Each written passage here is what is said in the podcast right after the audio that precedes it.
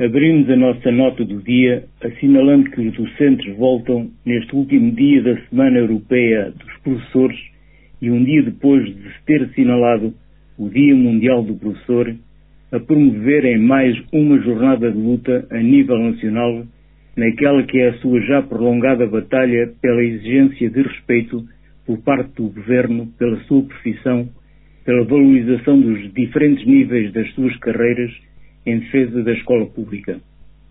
Este dia de greve nas escolas, a nível nacional, envolve todos os educadores de infância, professores do básico e do secundário, quer trabalhem no ensino público, no privado ou no social. A área da educação foi, de resto, o tema central de discussão na última Assembleia Municipal de Tomarem. Por iniciativa da bancada da CDU, na ordem de trabalhos desta sessão ordinária, foi introduzido um ponto com o objetivo de aquele órgão autárquico fazer uma primeira avaliação ao arranque do ano escolar no nosso Conselho, tendo presente um conjunto de informações, respostas a 22 perguntas requeridas pela CDU.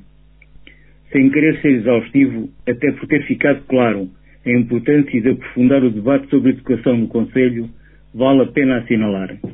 Em primeiro lugar, a falta de um plano estratégico municipal para a educação e de uma carta educativa. Em segundo, a relevância da educação para o Conselho, evidenciada pela capacidade de atração de alunos ao nível do ensino secundário de outros conselhos, o número de alunos inscritos nos nossos dois agrupamentos escolares no secundário excede em cerca de 20% o número de alunos que frequentam o terceiro ciclo. Em terceiro lugar, as nossas escolas vivem uma nova situação que tem vindo nestes últimos anos a acentuar-se como resultado das migrações, ao incluírem no seu seio cada vez mais estudantes de múltiplas nacionalidades. Este ano, frequentam as nossas escolas 453 alunos de 37 nacionalidades, sendo que cerca de 200 frequentam o pré-escolar e o primeiro ciclo. Em quarto lugar, a falta de profissionais não docentes é um dado significativo e muito negativo que cria, está a criar, constrangimentos muito penosos para o normal funcionamento das nossas escolas.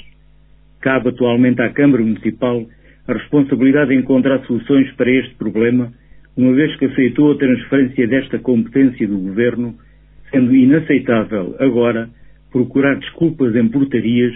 Por último, ficou no debate a preocupação de o ano escolar se ter iniciado sem que os agrupamentos continuassem a ter ao seu serviço técnicas especializadas, psicólogas, assistentes sociais e terapeutas da fala, que o município podia ter garantido no âmbito do Plano Estratégico de Desenvolvimento Intermunicipal da Educação no Médio Tejo e que, por inércia, não contratou atempadamente. Sobre o problema das atividades de enriquecimento curricular, falaremos noutra ocasião, pois esse problema é mais profundo do que se quis fazer passar nesta sessão da Assembleia Municipal. Não posso terminar a nota do dia sem referir que um outro tema muito importante para o nosso Conselho foi abordado. O problema do fecho do Serviço de Urgências Básicas no Hospital de Tomar. No imediato tal aconteceu no último fim de semana, ficando, no entanto, no ar a possibilidade de que ocorram novos encerramentos. E a postura assumida na Assembleia pelo novo Presidente de Câmara foi de um conformismo, no mínimo, inquietante. Na próxima terça-feira, a Comissão Permanente da Assembleia Municipal reúne para analisar este problema e tomar posição.